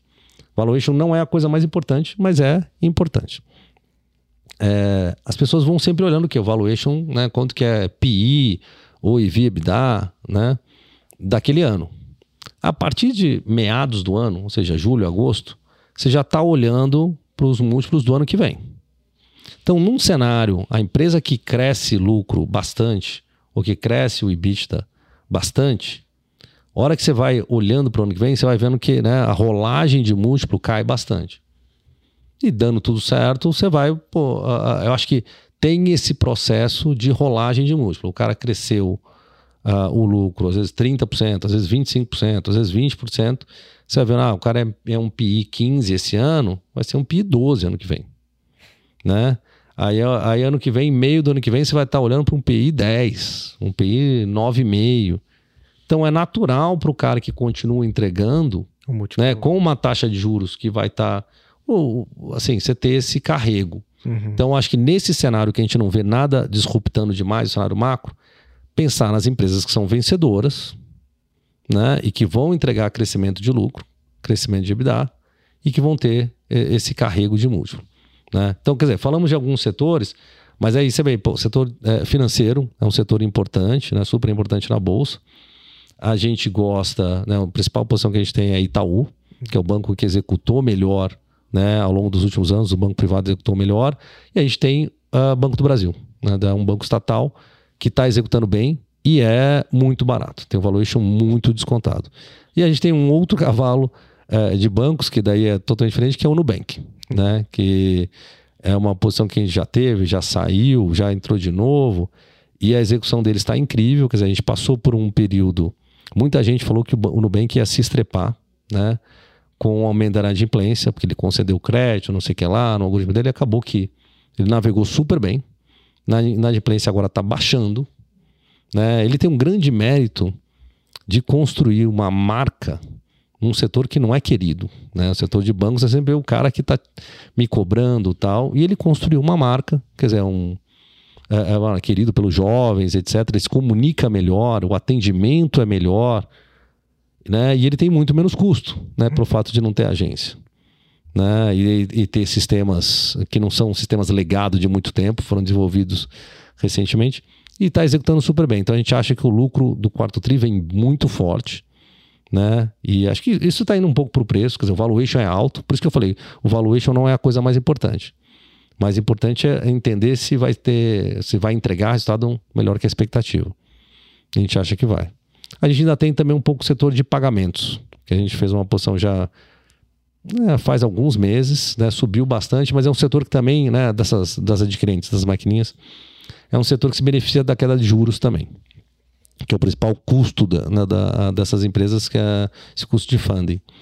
E a gente tem PagSeguro. A gente já chegou a ter Stone, a gente saiu da Stone, a gente tem Pag, a gente tinha as duas e agora a gente só tem a PagSeguro, a gente acha que elas, eles vão surpreender positivamente também. Aí, pô, fora isso, aí você tem commodities, a gente tem um pouco. Como o commodities tem um peso muito grande na bolsa, a gente tem que olhar assim, a gente nunca vai ter o peso da bolsa, Hum. né? Mas Pô, tem que ter o pezinho lá. Tem que ter algum pezinho e entender que, por exemplo, porque é, embora o nosso benchmark seja IPCA mais yield de uma B, tem muito essa comparação com a bolsa. Sim. Né? Então, pô, Vale é 15% do índice. Petro é 11% do índice, você tem que ter opinião sobre os dois. Né? A gente tem um pouco de Vale, a gente tem um pouco de Petro, só que a gente gosta mais, né, até no setor de petróleo, gosta mais da Petro Rio, Junior's Oil. né? A gente até um pouquinho de 3R, né? Que é uma outra a, a Junior Oil Company. Né? A gente não gosta do setor de celulose. Né? A gente já chegou a ter posição no passado, a gente não tem mais, a gente está um pouco vendido nesse setor, achando que preços vão cair. E, e, de novo, commodities né, é muito simples, é quantidade vezes preço. Então, ah, o que, que vai acontecer? Tem um pouco dessa questão de oferta-demanda. Se o preço da commodity vai baixar, o preço da commodity vai subir. Né? Então, tem que ter essa visão. Né? E a gente tem também uma aposta numa empresa de lítio, né, que é o, o, setor que se beneficia da questão toda de eletrificação, carros elétricos, que é a Sigma Lithium, que é uma empresa privada aqui que fica no Vale do Jequitinhonha e que ela está já publicamente falando que está num processo de é, M&A, né, de venda. Né? O setor tem sofrido né, é, recentemente, né, tem uma volatilidade grande, mas já acredita que a empresa está executando bem é uma empresa que tem um potencial uh, de ser vendida sim, seria num preço muito acima de mercado, se isso acontecer. É, além disso, né, vamos lá, falei de setor financeiro, tem setor de. A gente gosta de uma empresa de educação que é a Anima, que ela está se desalavancando, que ela está. Uh, ela estava muito alavancada, ela foi fazendo um bom trabalho no custo e na receita, e ela está num processo grande de desalavancagem, entregando bons resultados acima do esperado. Setor de saúde, né? A gente tem duas posições, são Rap Vida e Oncoclínicas, né? E acho que a Rapida até sofreu recentemente, teve esse negócio de denúncia que saiu tal, a gente já checou com ele, checou com o regulador, assim, faz parte do processo, tem muita a, a denúncia, tem coisa que é fraude, a gente está confiante na entrega de resultado e a gente acha que é uma empresa que tem esse efeito de carrego, ambas, né, de múltiplo, né, vão continuar entregando um crescimento relevante é, é, de lucro, de EBITDA, né? Então a gente segue com as empresas. Pensando aqui que eu já falei um monte de empresa. Aí setor Tô só de... anotando aqui. Não, setor de consumo. Tem várias empresas aí que estão executando melhor, estão tão, tão crescendo. Então a gente gosta, a gente sempre gostou mais de empresas de marca, né? Que elas têm uma resiliência maior. Por exemplo, teve empresas que não são de marca, né? O setor de vestuário, hum. que sofreram muito, por exemplo, com a Shein, né? Com, com o, o, os sites chineses, né? Porque daí se você, é uma, se você é uma loja de departamento, né? As pessoas estão indo lá por preço. Né? Tem a questão de qualidade de preço. É, tá é, mas você não tem uma marca super forte, né? É, e daí se vem uma, um competidor chinês com uma qualidade ok e um preço muito mais baixo, Sim. você vai para aquilo. Atrai, né? Então, em relação a outros caras que têm marca, esse cara ataca menos. Então a gente tem desde, a gente tem um pouquinho de Arezzo, um pouquinho de Track and Field, temos Vulcabras, temos e uma outra empresa que se tem marca e ela tem um market share muito grande né, no mercado dela, que não é vestuário, é a Vivara hum. e está executando super bem. A gente tem a, a, ações da Vivara também. Né? Deixa eu pensar aqui nos setores aqui, que, que falta. Acho que só e-commerce, é... né? Acho que Mercado Livre tem. Ah, a gente tem. Ah, boa, bom ponto. Mercado Livre é uma das. Olha, estava esquecendo, é uma posição relevante. Né? A gente sempre gostou da Mercado Livre porque ela usa né, para os ouvintes assim, é, o modelo dela é diferente das outras empresas que são Magazine Luiza, Via Varejo, Americanas, porque ela é muito focada no 3P. Né? Não é que ela compra o estoque e, e vende e tal, etc. Ela tem um, né, um ecossistema ali né, de sellers né? Então é muito um marketplace mesmo. E ela ainda adicionou uma parte né, financeira, né, que é o mercado pago de pagamentos tal também. E, e ela trabalha. E, cara, a execução dos caras é incrível. Então, no sortimento, em tudo. Então, esses caras, eles são os vencedores. Uhum. E os outros caras, é, é, eles estão numa posição muito mais frágil, porque é, até exemplo, quando você vai comprar alguma coisa, você não tá nem aí, você não se importa de onde você compra, né? Você vai olhar, ah, quero comprar uma televisão, uma geladeira, um celular, qualquer coisa. Você vai rodar um busca-pé ali e ver qual que é mais barato. É isso. Né? Você tem que ter uma confiança na entrega, tal, Sim. etc. Agora, se você. Então é muito difícil diferenciar. Aí o cara vai se diferenciar no preço, vai jogar a margem para baixo, mas aí o cara, um outro. Aí entra, por exemplo, também competidor estrangeiro, uma Shopee. Né, na- naquele momento que ela entrou, ó, oferecendo frete grátis, aí o cara tem que oferecer frete grátis, aí oferece cashback, tem que oferecer cashback. Então a margem foi muito comprimida.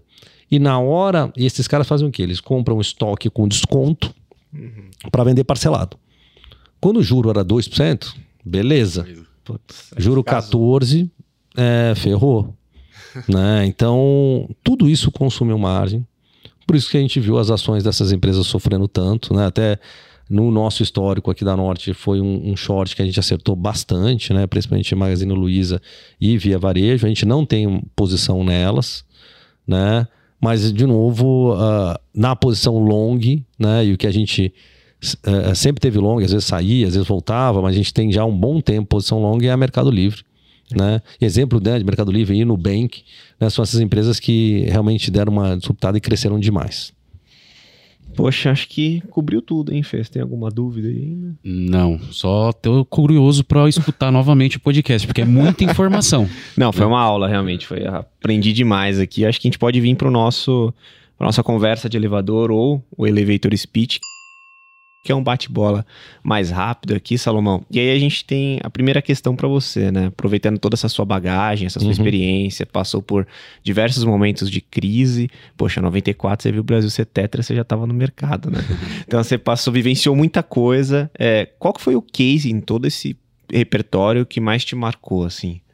Eu não diria que é um case de uma empresa, mas assim, é aquele negócio assim, você sabe que quando você. Você sempre lembra quando você apanha, né? Verdade. É, é, e mais do que quando você tem uma vitória, né? A derrota ela tem uma dor mais, mais forte, né? Então acho que nesses momentos de crise você sofre muito, você aprende muito, né? E é, mas te marca, né? Então, ah, por exemplo, você teve muitas crises com, com como eu falei no, no passado, mas e uma outra questão é assim, se você passa pela crise sendo um cara júnior, né? Eu falo assim, ó, você é o cara, é o mulambo ali do grupo, tal, não sei o que lá, então tá tudo bem, você não tem que tomar decisão. Mas no momento de crise, quando você é o chefe e tá todo mundo olhando para você. Olha aí. e aí? Então, 2008, né, a crise da Lehman Brothers foi muito impactante, né? Porque, de novo, eu era o chefe da mesa de bolsa, né? Aí quebrou no fim de semana, né? A gente esperava na sexta-feira antes antes da, da quebra da Lehman, né? Esperava que ela fosse comprada, é, eu não lembro se era o se era o Barclays, era algum banco inglês que estava olhando, porque naquele mesmo ano a Bear Stearns tinha quebrado e o JP Morgan comprou, fez um acordo lá tal, comprou por um valor tal, e isso fez com que não tivesse uma ah, aquele efeito ah, ah, no mercado, né, meio de manada, assim, de putz. E no caso da Lehman, o, o Fed, né, assim, ah, o cara que ia comprar queria garantias de um monte de coisa, tal, etc. E o Fed não deu e deixou a Lehman quebrar. E que foi um grande erro, tá, do regulador, porque ele não esperava o efeito que ia dar, porque você tem muita muito negócio que é, é quando um cara é um banco desse tamanho, É um negócio com todo mundo. né? É, então você tinha, muita gente que devia, assim, você tinha operações que várias pessoas deviam para Lehman. E aí, essas pessoas vão pagar? E pessoas que eram credores da Lehman. Então a Lehman tava, era um intermediário de muita coisa. E nessa hora você tem uma disrupção, uma corrida. E, e naquele momento, teve, eu lembro bem, um- teve um dia que tava se. Um dos riscos era quebrar a AIG, que era a maior seguradora do mundo na época. E a AIG era responsável por um terço né, dos credit default swaps, que são eh, títulos que dão. ah, co- que eram, eram usados como seguros. né? Então, os bancos, para proteger seu risco, comprava esse credit default swap, que é um negócio que paga se tiver um default. Né? Então, a- se a maior seguradora do mundo quebra, né? Esse seguro não vale nada. Uhum. E daí todos os bancos que estavam com esses títulos protegendo os portfólios, né, iam descobrir que não iam ter mais seguro. E você tem uma regra dos bancos, né, de, de risco, obviamente, né, uma, uma medida que chama RWA, que é Risk Weighted Assets, é quanto que você tem de ativos de risco no seu balanço. Aí eles iam descobrir que o ativo de risco explodiu. Aí o que, que eles iam ter que fazer? Vender. Então todo mundo ia ter que reduzir ao mesmo tempo. Aí ia ser um negócio meio terra arrasada. Nossa. E passando isso, estando tocando um risco proprietário do banco, né? Foi, eu diria que foi um momento de estresse aquela semana muito, mal dormidas. muitas, muitas, muitas vezes.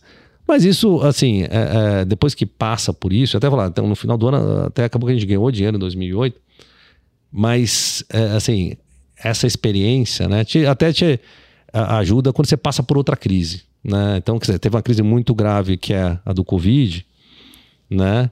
E que, de novo, é, o, qual que é o problema da crise? Né? Depende da, do- Uma coisa, às vezes você tem uma volatilidade, você fala, cara, mas o mundo não vai acabar. Uhum. Quando você fala assim, ali em 2008, eu falei, cara, ferrou.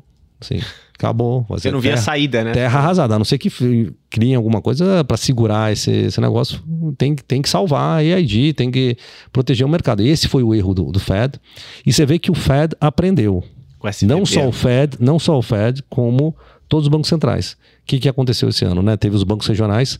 Pô, ele resolveu no fim de semana e já resolveu, ó, ou o cara comprou, outro cara lá, ele deu garantia, e para não ter esse risco né, de contágio do mercado como um todo. Porque daí o que, que ia acontecer?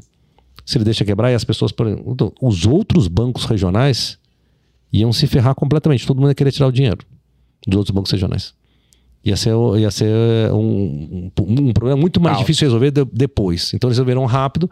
A mesma coisa aconteceu esse ano com o Credit Suisse o, o regulador suíço chegou no fim de semana e acho que entrou, avisou o UBS, ó, você vai ter que comprar e ficou negociando o preço. O cara, não, mas não sei o que lá, não, mas eu te dou essa garantia de desconto isso aqui.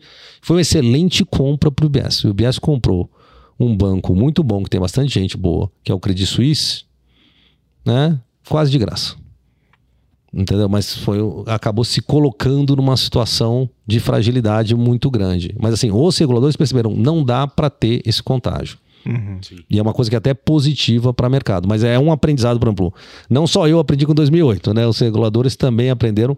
Mas sempre quando você passa por uma crise, né? Então, o- o- a questão da pandemia que eu falei, foi uma questão também que, olha, que você fala, o que vai acontecer?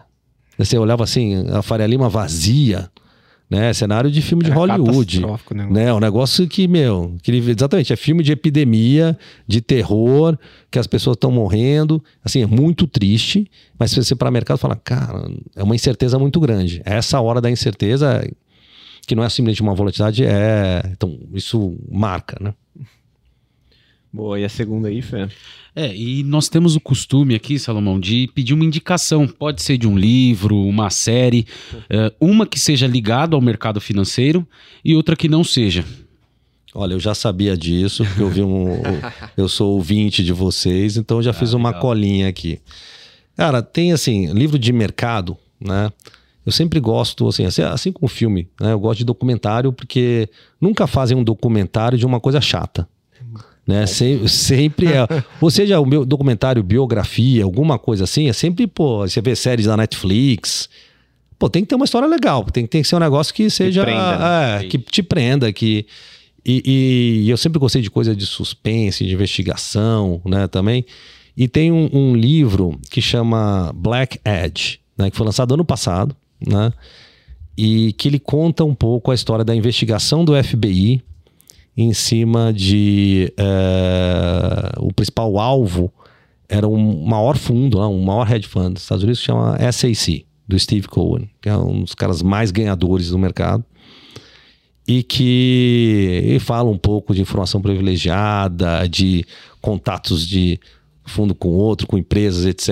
Então, é muito. E você vê um pouco desse processo investigativo muito interessante, né? É, então, para quem quiser, não sei se ele tem em português, mas chama Black Edge, é do Sheila. Tem um nome esquisito, cara. Sheila Colata. Colata Anotem, anotem. tá? E fora do mercado, assim, tem um negócio, coisa que eu tenho me interessado, né? É um pouco, até, de novo, estou com 30 anos de mercado, né? Com quanto tempo mais eu vou fazer? Eu quero fazer isso por bastante tempo.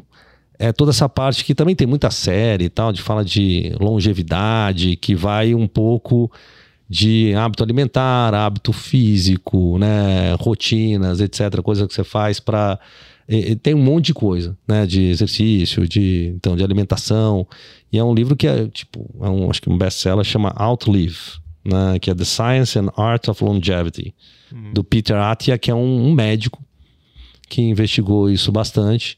E, de novo, é bem é, é longo, dá para ver, uh, ler aos poucos é, falam muito disso, né? E acho que você vê, tem muita série na Netflix também que fala também de hábito alimentar e fala das blue zones e coisas que você tem que fazer. Então, eu é, com 52 anos, né? Então, minha ideia é fazer isso por mais 20, tem que estar preocupado com isso, porque de novo, a responsabilidade, o comprometimento exige também que né, você se cuide, né, e esteja sempre, vai lá, atento. E pega tudo, né? O mental também acaba indo nesse saúde nesse mental, que é super importante também na, nessas tomadas de decisão, né?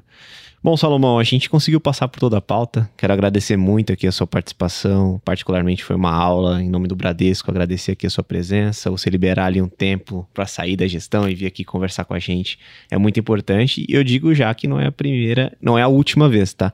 Então a gente provavelmente vai ter novas conversas aí pela frente. Legal. Obrigado. É. Quero aproveitar para agradecer também. De fato, como o PH comentou, foi uma aula, né? Sempre é uma conversa muito rica. E nós esperamos já, hoje é aniversário, vamos conversar antes do próximo próximo aniversário de Cota do Fundo Pô, também. Um prazer, um prazer, gente. Muito obrigado mais uma vez. Obrigado aí todo o pessoal do Bradesco, vocês são muito parceiros, né? É uma honra estar aqui na grade de vocês. E a gente está à disposição, né? Estamos à disposição aí, sempre que precisarem da gente, a gente vai estar aqui. Boa. E você que escutou esse episódio até esse momento, não esquece de curtir, comentar, porque aí no Spotify também dá para comentar, e compartilhar com aquele amigo que está começando a investir ou que quer conhecer mais o contexto do universo de renda variável. Lembrando também que hoje o mercado está muito disruptivo, então você tem efetivamente diversos players e se fica uma dificuldade do lado do investidor de consolidar essas informações e observar melhor como é que está o comportamento dos seus investimentos. Para isso, o Bradesco criou uma solução que é o Investe Mais Bradesco, está disponível na sua loja de aplicativos ativos, que é um consolidador de investimentos. Então ele consolida suas posições de diversas instituições em um lugar só para você conseguir acompanhar como é que está o desempenho da sua carteira de investimentos. Esse foi mais um episódio do Olhar de Especialista, o podcast do Bradesco que explora o mundo de investimentos junto com você. Valeu!